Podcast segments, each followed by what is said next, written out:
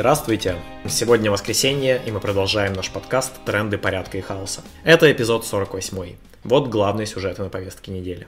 Во-первых, на уходящей неделе представители российского и украинского государств встречались в Турции, провели очередной раунд переговоров. Итоги, в том числе представленные делегатом от России Мединским, выглядят почти что победой Украины. Сменить политический режим в Украине военной силой у Путина не вышло. Представлять успехом России то, что Украину и так не берут в НАТО, довольно смешно. Россия оказывается даже не против вступления Украины в Евросоюз. Вопросы Крыма и Донбасса останутся замороженными. Ну, в общем, как и было с 2014 года. Выступление Мединского вызвало приступ агрессии и фрустрации у множества любителей имперской мощи ценой чужой крови. Ни шагу назад, возьмем Киев. В общем, мрази требуют продолжить бойню. Но Путин пока никак не высказывался на этот счет. Часть российского истеблишмента пытается выпутаться из украинской войны. Путин это не пресекает. Значит, президент не совсем сумасшедший, как казалось в конце февраля. Скорее, Путин это самовластный подонок, который совершил серьезную ошибку и теперь пытается выйти из неприятностей, сохранив образ альфа-самца. Тем временем российские войска начали отходить от Киева и Чернигова, а украинцы даже предприняли дерзкую атаку по территории РФ. Два вертолета нанесли ракетные удары по нефтебазе в Белгородской области. Предположительно украинские вертолеты, поскольку официально украинская сторона этот налет не признала. Прогнозируется усиление боевых действий в Харьковской области и в Донбассе. Также российская армия будет, очевидно, стараться удержать Херсон, чтобы обеспечить сухопутный коридор от Крыма до материковой территории России и Луганской и Донецкой республик, а также для беспрепятственного бесплатной подачи воды в Крым из Днепра. Вполне вероятно, что они запланируют какую-нибудь показательную победу к 9 мая.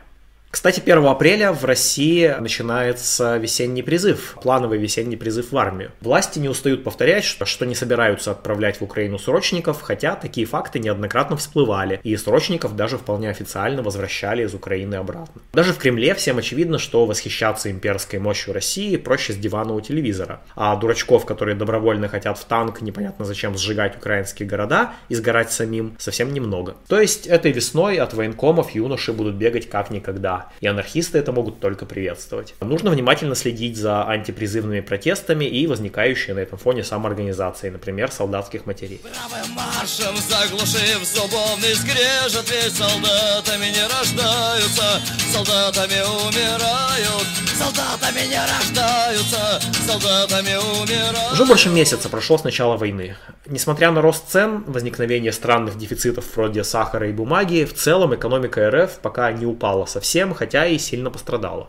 Рубль даже вроде бы укрепился относительно доллара и евро. Вообще в довоенной России э, уровень жизни был все-таки выше среднемирового, поэтому до массового голода и хаоса россиянам еще довольно много есть чего терять, то есть у российской экономики есть какой-то запас прочности. Уход с российского рынка многих европейских компаний понизил качество предоставляемых населению товаров и услуг, но сыграл на руку многим российским компаниям. Одни сейчас сворачивают бизнес, а у других, наоборот, дела хороши как никогда. Кремль даже пытается перейти в экономическую контратаку. Вместе с Индией создать альтернативу SWIFT, требует от Европы платить за российский газ в рублях и так далее. Чем все это кончится, пока непонятно. Но на фоне геополитических и экономических противостояний держав становится очевидно, что деньги не самое лучшее мерило результатов труда. Товарно-денежные отношения находятся под контролем правителей, которым одинаково плевать на людей, сидящих под бомбежками в Харькове, или на больных из условного Саратова, которым теперь гораздо сложнее получить нужные лекарства. Та же Франция уже после аннексии Крыма не стеснялась, как оказалось, продавать путинской России средства для подавления протестов, аж на 150 миллионов евро. В общем, деньги это инструмент манипуляции, а не оценки результатов деятельности, полезной для общества.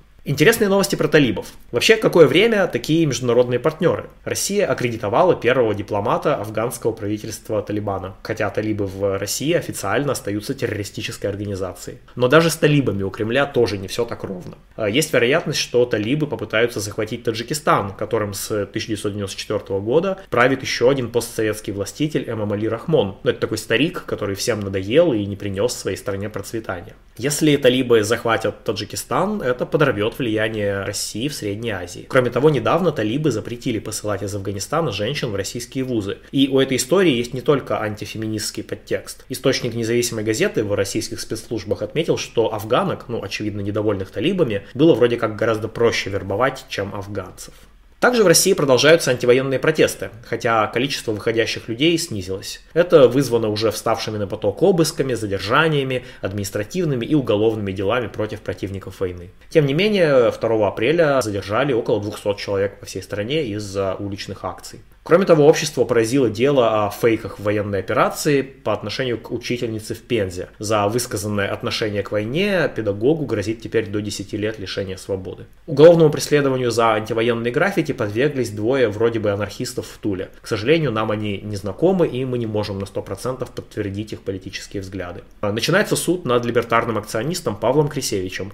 Сам он в СИЗО, ему вменяют хулиганство за акцию с имитацией самоубийства на Красной площади. Также завершается суд над уже бывшими редакторами Докса. Докса это студенческое издание, которое периодически публикует и материалы либертарной повестки. Их обвиняют в так называемом вовлечении несовершеннолетних в опасную деятельность за видеоролик, снятый накануне протестов января 2021 года. Несмотря на более чем 200 томов уголовного дела, прокурор потребовал лишь два года исправительных работ для каждого редактора или редакторки. Они уже больше года и так под запретом определенных действий, так что фактически уже почти отбыли наказание. Оглашение приговора назначено на 12 апреля в Дорогомиловском суде Москвы. Начало в 12 часов, приходите. Между тем, тем временем одной из фигуранток дела, Натальи Тышкевич, назначили внезапно 15 суток административного ареста за публикацию в соцсетях картинки с украинским трезубом в 2017 году. Кроме того, 28 марта на два года в колонию отправили Анастасию Левашову, которая бросила коктейль Молотова в полицию на одной из первых массовых антивоенных акций 24 февраля. Сейчас она находится в московском СИЗО номер 6. Поддержите Настю, напишите ей контакты в описании видео. Нужно, однако, сказать, что все-таки проведение радикальных акций, типа того, что сделала Анастасия, требует особо тщательных мер активистской безопасности. Будьте внимательны. Кроме того, российские власти принялись за Википедию, которая последний месяц оставалась источником, в принципе, объективной информации о войне. Ей грозит штраф и потенциально блокировка. Кстати, это означает, что кремлевские пропагандисты не осилили даже базовые навыки вики-редакторов. Ведь, как известно, Википедия наполняется всеми желающими. Это коллективный, самоорганизованный проект. Но, видимо, этот концепт настолько чужд этим самым кремлевским пропагандистам, что приходится просто блокировать а, весь сайт. Авторитарные структуры не понимают, что такое инициатива инициатива, что такое низовая самоорганизация и что такое коллективное действие. Давайте же вместе покажем им это и победим. Ну вот и все на сегодня. Напоминаем, что в трендах порядка и хаоса участники автономного действия дают анархистские оценки текущим событиям. Слушайте нас на YouTube и на SoundCloud, читайте нас на сайте autonom.org. Пока!